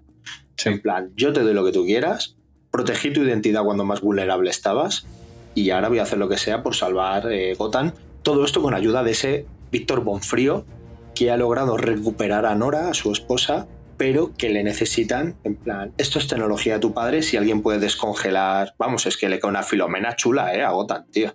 Sí, sí, pero sí, mal sí. que tienen los móviles que tienen ruedas de taco gordo, si no, esto no... Sí, pero tardaron menos en limpiarlo que aquí en Madrid, también te digo. No te digo. Porque a Gotham se viene a vivir a la Gotamita. Y antes de que cierres, solo quería destacar una cosa que a mí me, me enamoró, que es el momento que aparece Bárbara montada en el Batmóvil de la trilogía de Nolan. Mm. Eh, a mí eso, porque Bárbara es uno de mis personajes favoritos. Y verla ahí saltando con el puto coche de Nolan y yendo a estamparse contra el cañón, o sea, me parece una maravilla. Y Nightwing con el coche de, si no recuerdo mal, es el de Tim Burton. Mm. Sí, sí, sí, sí. Los alerones y el, y el tubo de escape con fuego. Pero vamos, que aquí aparecen todos, porque maravilloso. aparece también el de Adam West. Sí, el de Dan West y todo, pero sí, pero no sé, me, parece, me pareció curioso que estos dos personajes en particular llevasen estos dos coches tan, Esos coches, sí. tan icónicos. Como Joder, y, me gustó luego, y luego Harley Quinn conduciendo la moto. Sí. ¿sabes? Es que también es, es un pasote. Eh, detienen a Neo Joker, descongelan la ciudad, salvan un montón de gente con el suero que ha creado Bonfrío, todo es felicidad en, en Gotham. Y Harley Quinn original eh, le dice a Jack Napier, vamos a casarnos antes de que el Joker tome el control. Para eh, ese final genial, porque para mí es genial, en el, que, en el que cuando el Joker tiene que decir el si quiero, en el que Napier tiene que decir el si quiero, se acaba transformando en el Joker, cogiéndola de los pelos y le dice un si quiero a chillido mientras se parte Mm. el culo, como diciendo, has llegado tarde por segundos, tío. Mientras la, él. mientras la otra, desde la celda de al lado, lo está, se está descojonando, lo está oyendo todo. Sí, sí, sí, sí. La otra sabe que ha salido ganando, que al final él vuelve el, el Joker. Eh, y luego ya tenemos el, el final con esa conversación entre Batman y Harley. El momento carta. Ah, no, pensaba que ibas a decir el momento Sí, carta. tenemos el momento carta con la Batfamilia, eh, en el que abre la última carta que le escribió Alfred, Mm. Eso que es. le dijo, sé que vas a tardar mucho en leerla porque sé que esto es muy doloroso para ti, y de hecho no lo hace solo, lo averigua Alfred y dice, seguramente lo harás con, con, con Dick y con, y con Bárbara porque no, no te vas a enfrentar a esto tú solo, no estás para, capacitado para ello. Y luego tenemos la conversación que tiene con, con Harley Quinn, en la cual le dice, sé que fuiste tú la que creó las pastillas, sé que tú organizaste todo esto, y le dice la otra, me sorprende que lo sepas cuando no averiguó ni, ni, ni el pie. Ni él. Y le dice el otro, ¿quién te crees que me lo dijo a mí? Mm. ¿Sabes? Eh, esa figura misteriosa que estaba al principio eh, alejándose de la escena era nuestra, ella. nuestra querida Harley Quinzel, donde tanto Batman como Joker es el personaje que más idealizado tienen. Mm. Porque Batman sabe que es el ancla de Joker y que si algo le pasara a ella, Joker se volvería todavía mucho más loco y despiadado. Y Napier es el ancla que usa también y esa es la primera persona que va a buscar cuando sale de, de prisión. O sea, es un personaje central en la obra, importantísimo y que creo que escribe y trata excepcionalmente bien. O sea, creo que es una Harley Quinn potentísima la que, la que nos presenta en esta obra. La verdad es que es, un, es una yo sorpresa. ¿eh? Creo, Yo creo que es de, de las mejores representaciones de Harley Quinn ¿eh? que han hecho en cómic, la verdad. Muy, muy, sobre todo muy potente, tanto de personalidad, sin necesidad de estar con un martillo reventando cabezas todo el rato. Es un personaje súper potente y, y súper súper fuerte. Y sobre esta conversación del final, quería comentar, me gusta mucho que no te terminen de, de decir por qué Napier, a pesar de saber todo, el tío sigue para adelante. Me gusta, me gusta que te dejen, o sea, que no te lo terminen de explicar todo, que te dejen ahí algún, algún detallito como ese en el aire. Sí, te deja esos cabos sueltos para, para en el futuro. Pues ya hemos visto que si quiere tirar de uno, eh, lo tiene ahí. Tira de todo. Eh, el cómic acaba en una o dos páginas, creo que es, donde tenemos una tercera reunión de Batman, esta vez con Gordon, donde le dice, tenéis razón todos, soy un egoísta, soy un narcisista y a partir de ahora las cosas tienen que cambiar. Llevan muchos años colaborando y el primero que tiene que confiar en mí eres tú. Pues esto no tiene que volver a pasar. Y le dice, toma, te aumento el parque móvil de, de la Le dice- comisaría. Le dice, toma unos coches que parece que, pues ya hemos dicho, que es que Murphy entró aquí por los coches, no entró por otra cosa. Le da llaves de coches a todos, igual que han dado las llaves de los coches de Batman, y se quita la capucha delante de, de Gordon para que sepa quién es el que está ahí detrás. Eh, ¿Qué os parece todo esto? ¿Qué os parece el final? ¿Alguna cosita que me queréis soltar? Hmm. ¿Que se me haya olvidado? ¿Que queréis hacer hincapié? No, eh, a mí el, el final me, me gusta mucho la parte de la acción, porque está dibujada espectacularmente. O sea, Sim Murphy es un dibujante excepcional y disfrutas cada plano, cada secuencia, cada homenaje, cada detalle, cada Batmóvil, todo. Pero me gustan más esas escenas de. Yo me quedo con la carta de Alfred y con la conversación con, con Harley, porque como decíais, es, es, es realmente, yo creo, fíjate, y viendo un poco el Murphy verso hasta ahora, hasta ahora, lo que hay publicado en España y lo que yo he leído, es el personaje que más ha crecido. O sea, mm, Joker sigue siendo Joker, tres obras después que he leído yo. Batman sigue siendo una versión de Batman, que ya sabemos que siempre que escribes a Batman escribes una versión de Batman, pero Harley Quinn sin duda ha crecido un montón. Ha crecido un montón y, y se nota que, que Sim Murphy está enamorado del personaje. O sea, la está convirtiendo de niña a mujer, pero en, a pasos agigantados, obra a obra y cada vez con más relevancia y más importancia. Así que yo me quedo con eso. Me quedo con eso, con esas conversaciones muy bien, con muy buen timing y con ese personajazo que nos deja al final. Una cosa que se me ha olvidado. Porque Cuéntanos, ya sabéis que yo no, me presa- yo, no, yo no me preparo nada, sabéis que no hago apuntes, soy un desastre. Y dije, es importante el saber que Jason Todd no ha muerto. y no he vuelto a hablar de él. Eh, De verdad. cuando van en el coche, eh, en ese momento que me resulta un poco cómico, transformándose en Napier, transformándose en Joker, que todo parece... Y a veces a la prisma. mitad. Y a a veces veces es tiene mitad de cara y mitad de cara.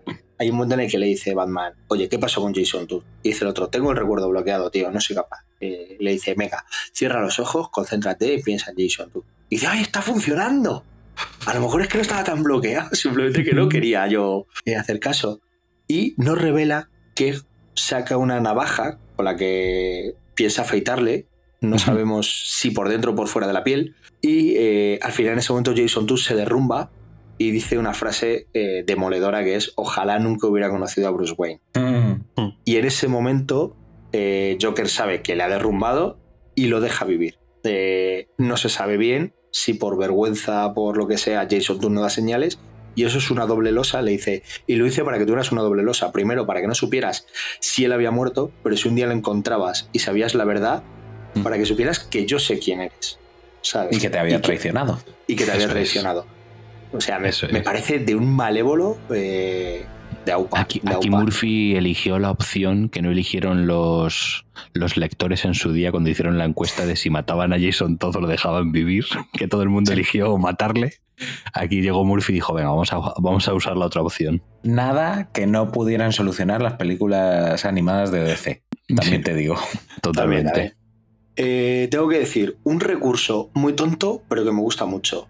Hay momentos cuando sale Napier y hay momentos cuando sale eh, Bruce Wayne que sus sombras son el Joker o son Batman. Tú le ves a Napier en el juzgado repeinado con las esposas y tal, y de repente la sombra tiene ese pelo alborotado de, de- del Joker, o ves a Batman, que es Bruce Wayne, y de repente la sombra tiene como orejas.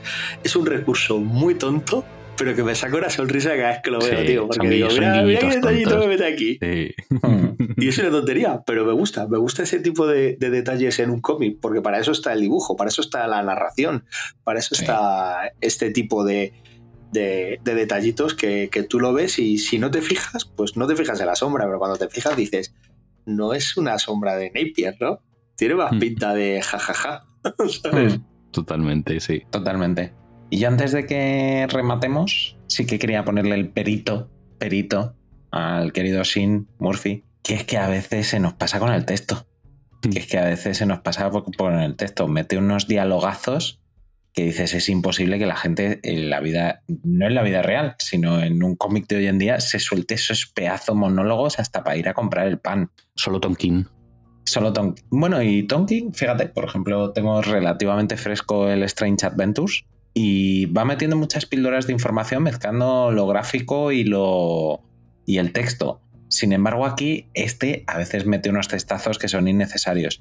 Y yo creo que al ser su primer trabajo como guionista en una obra de esta relevancia, él también intentaba justificar mucho todo lo que hacía con los personajes. Y lo intentaba justificar a través del texto. Porque luego sí que en siguientes obras, en La maldición del Caballero Blanco y en Harley Quinn, ya no ves esos textazos ni esos apoyos de texto que sí que metía aquí. O sea que también creo que es. Al final aquí el universo ya estaba, ya está presentado. O sea, aquí le está presentando y en la siguiente ya está presentado. Sí, pero en la siguiente mete también un sí, sí, mucho de conceptos. Claro. Y dice, bueno, pues mira, si lo pillas, lo pillas. Y si, no, y si no es lo que hay. Sí, sí. El, concepto, de, el concepto de Azrael me parece claro. Maravilloso. Ya llegaremos. Sí, sí, sí. Ya llegaremos, ya llegaremos, ya llegaremos. En fin, pues algo más que añadir antes de las conclusiones finales, chicos. Sí, tío, que tengo, que tengo un momento muy divertido. El encuentro por primera vez de las dos Harleys cuando le dice eh, ¿qué haces con una Harley aquí con más pecho y con ropa aquí sexy? Hombre, eres, eres una patada al feminismo. Sí, además estaba vestida de arlequín con el traje original. Original. Y, y me parece muy guay porque Harley Quinn ha sido un personaje que nació sin ser un icono sexual, porque en la serie de animación no era para nada un icono eh, sexual, y que con los años es un personaje que se ha hipersexualizado eh, a unos extremos. Es que durante años fue un saco de boxeo. Ya está. Durante años, en los últimos años. Eh, en su primera aparición en la serie y luego en el cómic, en el storyboard, sí que había dibujada una escena en la que ella salía en camisón, pero con mm. la cara pintada con, el gorrito a cuatro patas diciendo, Joker, es que me pones como una moto. Y así, sí, brum, brum, brum. O sea que sí, desde el principio un poquito... en estos últimos años... El cómic de Amor Loco se, pasa de frenada en muchas cosas, ¿eh? Sí, eran otros, eran otros tiempos y otra forma de mirar, pero es verdad que se nota que los autores son tíos. era, era, era, quizás menos explícito, a lo mejor. Pero más humillante. Pero más, sí, eso es, más, más, más cuñado. Sí. Podríamos llamarlo. Con más testosterona, al final. Sí, a ver, eran los 90. Era, relación tóxica 100%. Sí, sí, absoluta. Vamos, que no haya leído al morloco. Y, deformada, y deformada total. Y en tiempo más modernos, la obra de Sejic es, es, tres cuartas de lo mismo. Jardín maravillosamente dibujada. Yo, solo quiero que me dibuje ese hombre para ver cómo sería yo en versión sexy, guapo, tío. Porque todo lo que hace, todo lo que hace es precioso. Seríamos, macho. Vaya Joker, más, vaya Joker más guapo, ¿eh? Que, sí, sí, estamos hablando de Harleen, pero ojo al Joker en todas las escenas en Arkham, que está para darle, pero fuerte, fuerte, ¿eh? Totalmente, vamos. ¿A qué personaje te empotrarías? ¿A qué personaje te empotrarías en esa serie? Al Joker de, de Stefan Sojic. a todo lo que dibuje Stefan Sejic, madre mía. Hasta, hasta, una lata de sardinas. Sí, sí, dibujada por Sejic. Una tortilla de patata dibujada por Sejic también. Es increíble. Pues... ¿Recalculando? Sí, sí, recalculando. Hemos tenido un momento divertido. Recalculando. Eh, venga, chicos, animaros. Eh, conclusión final y un poquito más. Que yo creo que le hemos dado buen repaso a la obra. ¿Con qué os habéis quedado con, ella? Os gusto, imagino, ¿no? Cuando estáis aquí es porque entro ahí para vosotros bien. Pues fíjate, vuelvo al principio que a mí me gusta hacer mucho rimas con los principios del programa. Ahí la elisis. Sí, sí. Que me había retirado el cómic y empecé a buscar en listas. Bueno, pues ya tengo los 20 cómics imprescindibles de Batman. Vamos a ir a por el 21, el 22, el 23, el 24, el 25. Y no sé en qué puesto meterlo, pero desde luego para mí sí que es un imprescindible de Batman. Aunque sea un Eswall, y no esté dentro de la continuidad ni nada, para mí tiene tanto el lore del personaje, lo trata con tanto cariño y a la vez, como decía al principio, nos da una versión renovada y con todo esto que hemos estado hablando, con mensaje político, con mensaje social, eh, mucho más actual, pues la verdad es que es un auténtico gustazo de obra de leer, que a pesar que haya dicho que sea un poco excesivo con el, con el texto, se le entre patadas, o sea, ahí se disfruta como, vamos, con una maravilla y que yo creo que merece estar en las estanterías de todos nuestros insomnes. Pues yo, fijaos que mm, para mí este cómic mm, es más una historia, una obra sobre personajes, más que sobre la historia propiamente dicho. O sea, al final la historia, bueno, está bien, tiene buenos giros, pero creo que llega un punto en el que no deja de ser importante, pero como que la tienes en segundo plano y realmente lo que te está interesando de la historia es los personajes y su, y su interrelación. Y yo creo que ahí es donde gana es donde gana esta historia y no se convierte en otra historia más de Batman entre las miles que salen al cabo del año, porque salen miles al cabo del año. Literal. Sí, sí, es que es literal. Y yo creo que es esta preciso, este punto precisamente el que, el que la distingue del resto, ese, ese trato por el personaje tan, tan íntimo que consigue, que consigue Murphy. Luego, por otro lado, pues un dibujo de locos, que a mí me, me fascinan los diseños, los diseños que tiene de todo, desde coches hasta las armas, la cueva, es que ah, es una pasada. Si te gusta el dibujo de este hombre, lo disfrutas de principio a fin. Y sobre todo lo bueno es que si le vas siguiendo en, en la obra, en cada una de ellas vas flipando más todavía, porque claro, en la maldición ha depurado muchísimo más el dibujo. Luego en la otra, en la de Hartley, sí que es Mateo Escalera, que ya se te va la olla. Pero es que en, en la de más allá del Caballero Blanco, estén locos el dibujo que se saca de la manga este hombre. Entonces es muy bonito ir viendo la evolución tanto de la historia como de los personajes, porque los ves evolucionar una brutalidad y luego ver, ver el cómputo global. Por lo tanto, pues una obra que la he disfrutado muchísimo. Como fan de Batman, pues solo puedo recomendarla. Y como decía Tenito al principio de la obra, es tanto para gente que novel, que no haya leído casi nada de Batman, porque te va a entrar perfectamente, como para gente que esté ya con, con el culo pelado de leer al murciélago. Así que súper, súper recomendada para todos, Insomnes. ¿Y tú, Tenito, que has sido nuestro caronte Sí. durante esta travesía por el estigio? Como siempre, un titán. Pues yo acabo muy contento con esta obra. Yo cuando la leí, ya lo dije, la, la pillé sin saber mucho si esto iba a tener continuidad o no, pero bueno. Un toma, de, pues un- toma, un- de Batman. Esto, esto sí es una hipoteca. Why not, hombre? ¿Por qué no? ¿Por qué no me lo voy a leer? Y es lo que, lo que estábamos diciendo, que casi la historia es una excusa, es un, es un mero trámite para descubrir unos personajes que están muy bien definidos, algunos de ellos muy bien escritos, con una muy buena evolución, con el dibujo ya hemos dicho que es una locura, los diseños de personaje que se mueven entre lo antiguo y lo moderno, porque eh, es- son un poco atemporales. No es que los veas y digas, Batman tiene pinta de ser de última generación. De hecho, Batman parece casi victoriano, ¿sabes? La pinta que tiene. Sí, con el esa cuello capa. ese de... Claro, ese cuello, esa capa subida con ese cuello, el, el aspecto de Batman me, enloquece. Eh, la evolución de Harleen, la creación de Neo Joker, esa Gotham viva, ¿no? Eso- esos barrios que nos muestran. Eh, el sist- el- lo que es el barrio financiero, lo que es eh, Backport. No, porque es, al final Gotham es otro personaje más dentro de, de la obra, lo que nos va mostrando. La cantidad de automóviles, eh, no sé, es, que- es que es una locura. Ese, ese dibujo que tiene, pero ese color que tiene. Ese, cañón acompañado. gigante.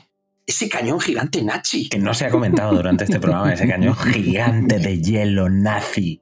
Pero escuchar, nunca saltéis en Gotham. Si dais un salto lo suficientemente grande, es posible que os hundáis y caigas cuatro kilómetros hacia abajo. Ya te digo. Sí, lo de Gotham, saltar en los charcos tiene, Tiene tiene riesgo. riesgo. Tiene riesgo. Como te pille zona hueca, tiene riesgo. Totalmente. Se convierte en espeleología de repente. Pero bueno, yo, yo la conclusión que saco es que en la piel coge taxis. O sea, muchos taxis. O sea, Sí, al también, final claro. decíamos de Batman, pero el que coge taxis de verdad es Napier. Eh, Batman, destruye los taxis, los puentes y todo lo que pille. Así que, bueno, pues creo que un buen punto de entrada para este universo. Eh, esperemos que os haya gustado, Insomnes, y iremos trayendo el resto de obras por aquí. A ver, cuánta, a ver qué aguanta más. Si Murphy sacando obras o nosotros en el podcast. es un reto. Sí, Y poquito un más. reto, sí. poquito más. Eh, ya te dejo los mandos para despedir esto de KN.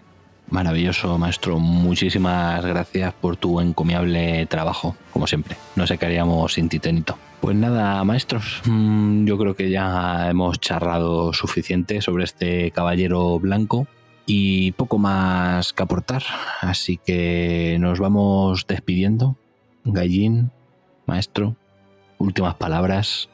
Pues nada, como diría una de las millones de encarnaciones del Joker, why so serious? Y, lo bueno es que en este programa pues nunca tenemos que estar serios y nunca conseguimos estarlo. O sea que un programa más, un placer, un gusto estar también acompañado. Y nada, que, que seáis, a todos los insomnes les recomiendo que seáis esa mezcla. Un poquito de Napier y un poquito de Joker. Ojo, eh, ojo lo que recomiendas. Es peligroso. Muchas gracias, maestro, por una noche más tu presencia aquí con nosotros. Un placer siempre. Y Neon Knight, hombre del neón, el caballero oscuro de HDP, el hombre que, que se suelta resúmenes y disecciones de obras como, como una bestia. Maestro, cuéntanos. Ahora hemos cuéntanos, quedado. Va a ser el abuelo de las historietas. El abuelo de las historietas. el, abuelo, el abuelo cebolleta de HDP. Increíble, increíble. Eh, voy a apagar el neón, voy a dejar el neón encendido. No, voy a dejar el neón encendido, perdón. Es que ya me confundo en la oscuridad de Gotham, tío, como no veo nada. Apaga, no la base, apaga la base señal. Apago, apago la base señal, enciendo Eso el neón, apago el micro y a lo que ha dicho Gallín, si tenéis que ser un poco Joker y un poco Napier, buscaros una Harley Quinn original. Que los sucedáneos vienen acompañados eh, de cañones de hielo, nada recomendables. O- Original Harley. Y mención especial al cerebro de Clayface. Es verdad. Mención especial a ese gran. Qué, bien dibujado. Qué, qué bien manera dibujado. de dibujar un cerebro, ¿eh? Maravilloso. Con ojos. Con ojos y una carta pegada y una carta clavada. En fin, Insomnes, lo dicho, ha sido un placer visitar Gotham City esta noche con vosotros.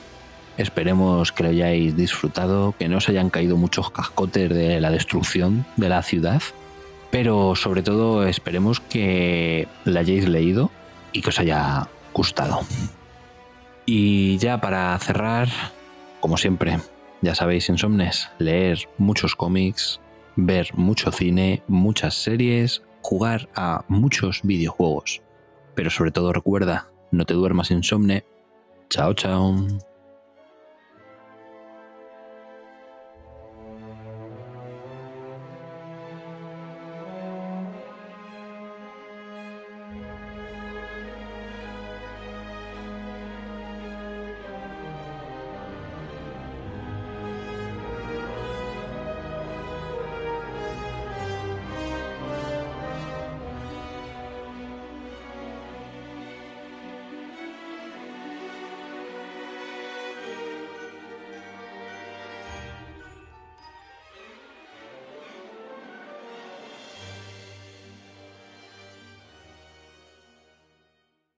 Hoy dormimos poco. Hoy dormimos poco. Tu programa para estar al día de cómics, cine, videojuegos, junto al equipo más divertido y gamberro. No te duermas insomne y prepárate porque hoy dormimos poco.